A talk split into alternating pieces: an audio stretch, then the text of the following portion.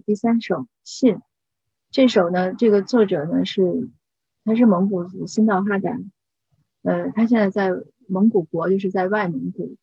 这首诗呢，原文是用蒙语写的，是另外一位，就是通中文也通蒙文的，呃，蒙蒙蒙文译者来帮着翻译成中文的。那一会儿我们还能看到它的英文版本。这首诗它的原来这它其实是根据一首蒙古族民歌改的。我们先来听一下，我也是请这个迎旭先生朗诵的，用中文朗诵。迎旭呢，他自己是蒙古人，所以他也会蒙文，所以他应该是更能体会到这首诗的这样的感情。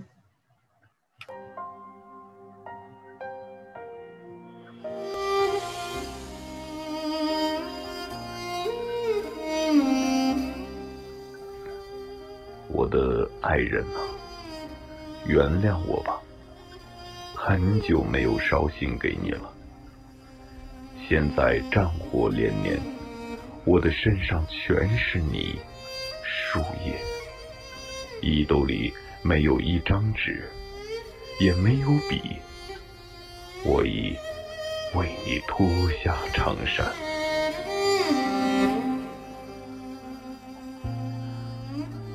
我的爱人呐，青草已发黄，凉风习习中，月光正洒在马鞍上。你读这信时，可别过于心疼，那是我滴血的指头写完了它。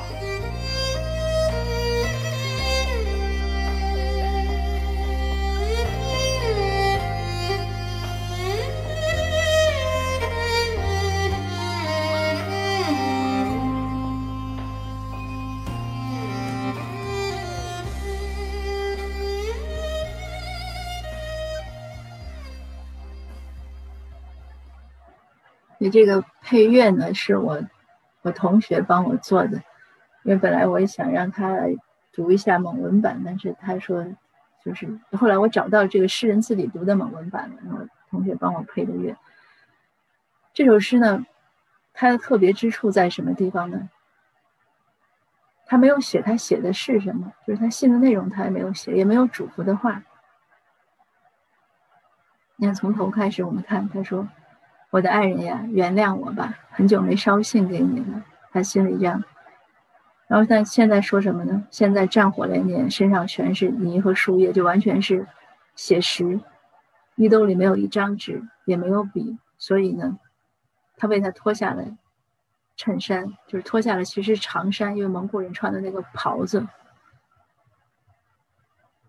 我的爱人呀，青草已经发黄。青草已经发黄是什么意思呢？可能它出来已经大半年了，甚至也许，我想可能大半年，因为冬天在草原上很冷，很难过冬的。如果在外面打仗，这个就有点像《诗经》里说：“昔我往矣，杨柳依依；今我来思，雨雪霏霏。”就是已经时光流转，大半年过去了，出来这么长了，他我都没有给你写信。然后呢，这个身上全部是泥呀、树叶呀，就是非常的、非常的、非常的脏了，因为打了很久的仗，也没有地方去洗澡，也没有地方去换衣服。而且蒙古人打仗的，他为什么蒙古人、蒙古骑兵很厉害呢？他们全部是一匹马或者两匹马驮着辎重，就是他全部的家当，包括他吃的东西，就是肉干呀、那些肉脯啊，然后还有他带着刀，所以就是。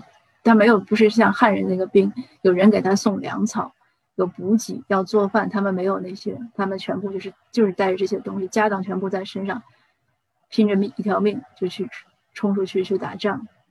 那打到现在呢，已经大半年过去了，草已经黄了，凉风习习中，月光正洒在马鞍上，所以呢，可能那个马马马呢已经卸了鞍了，马卧在那儿，他靠在马身上，是在那样的一种境况下。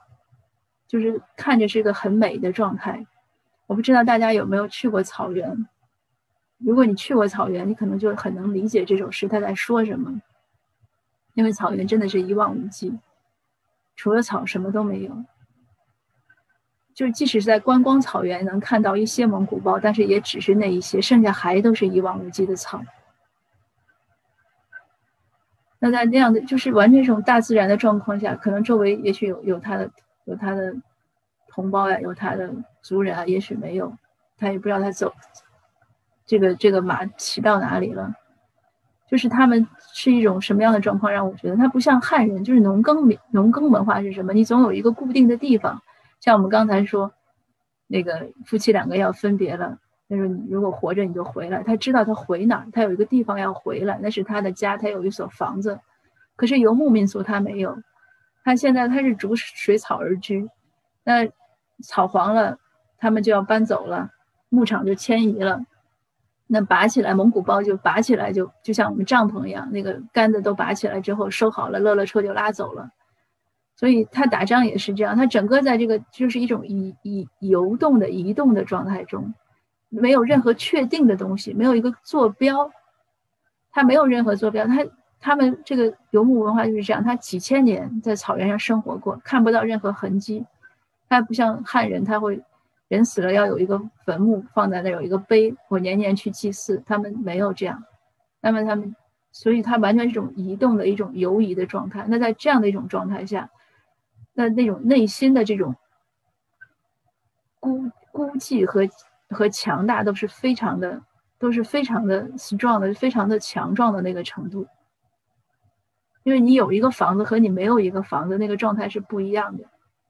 那他在这样的一种状态，他很英勇的一种气概，一直在一个好就可以说是漫无人烟的一个一个只有青草的一片 草地上在打仗，打完仗晚上也没有地方，没有没有帐篷，那他就靠着马休息，和马互相有一个取暖。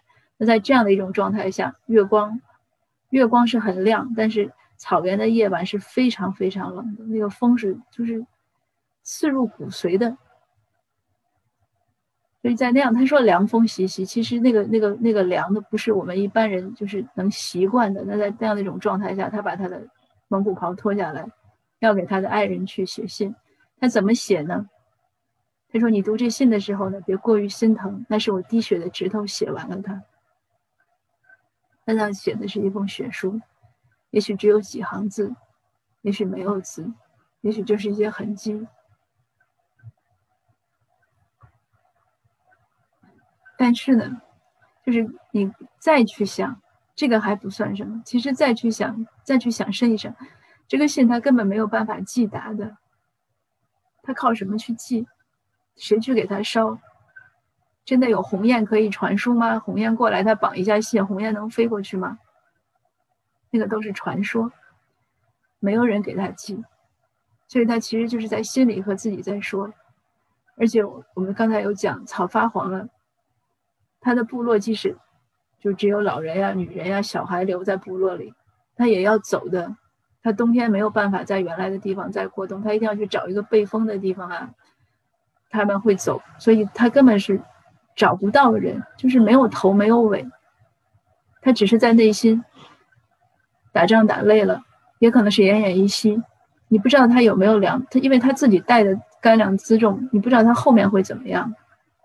他打了那么久，他还有没有东西吃呢？你想想，他如果打赢了，他有战利品；他他如果一直打不赢呢？而且他也许明天他就会死在别人的刀下呢。所以这个信如果烧不给，不能让他的爱人来来读到，所以他的爱人都都不会有机会知道有过这样的一封信。所以我就在说。如果第一首诗我们说那个路别诗，它像一个破折号，就是从我的房子里，从夫妻两个分别开始，它是一个破折号，他在等待后续有结果。那刚才白居易那首诗呢，就是一个句号，没有结果了，大家知道了，心甘情愿的分手了。这首诗呢，当我第一次读到它时，我觉得它就是一个省略号，没有头没有尾，突然就来了，然后又突然就散去了。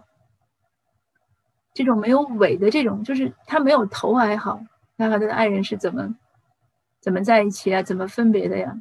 我们可以不知道。可是当我们看到他在这种寒凉的夜风中，孤独的靠在马鞍上，在发黄的青草丛丛中，风吹过来，草就是我们说风吹草低见牛羊啊，草浪在在翻飞，他一个人坐在那儿。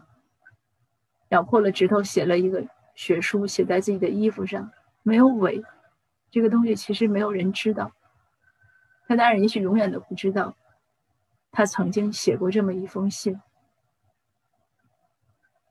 所以这是我第一次读这首诗的时候，就是特别触动我的，就是这样，就这样的一个没有结果，让我觉得不能接受。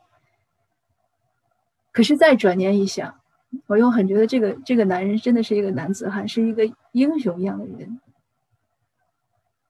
英雄是什么？就是知道不不可为而去为之。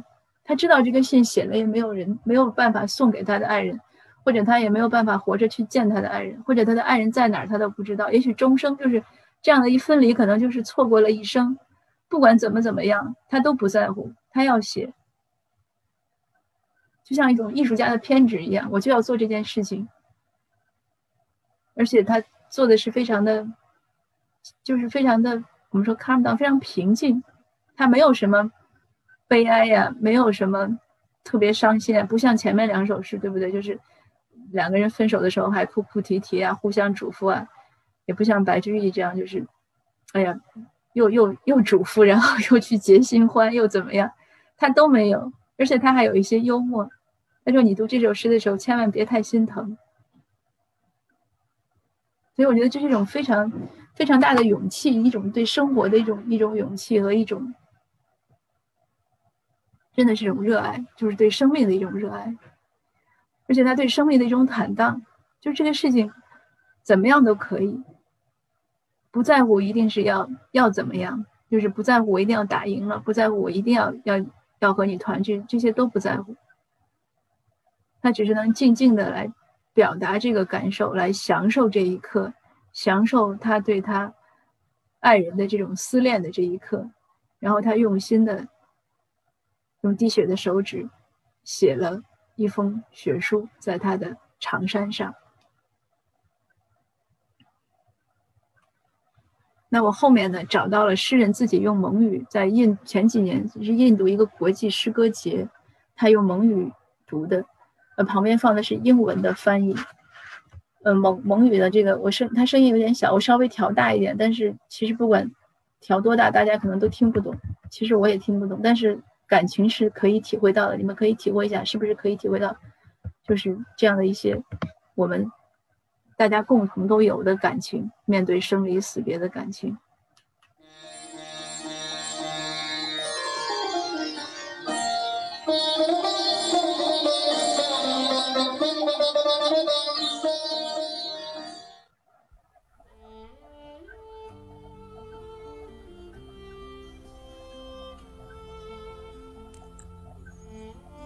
Хэдэл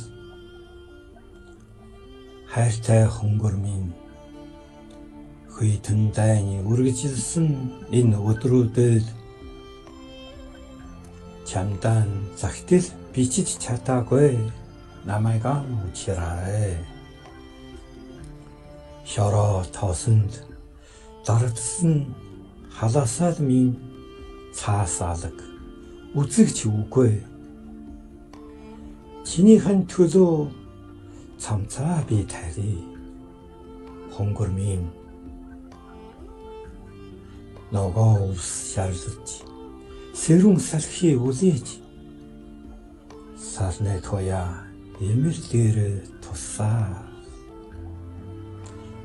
Захтэлэг минь уншиж сохта зовж сэтгэл бүү чиргээрээ цоосондан хөрөөгөө дурж загтлаа би доосгая да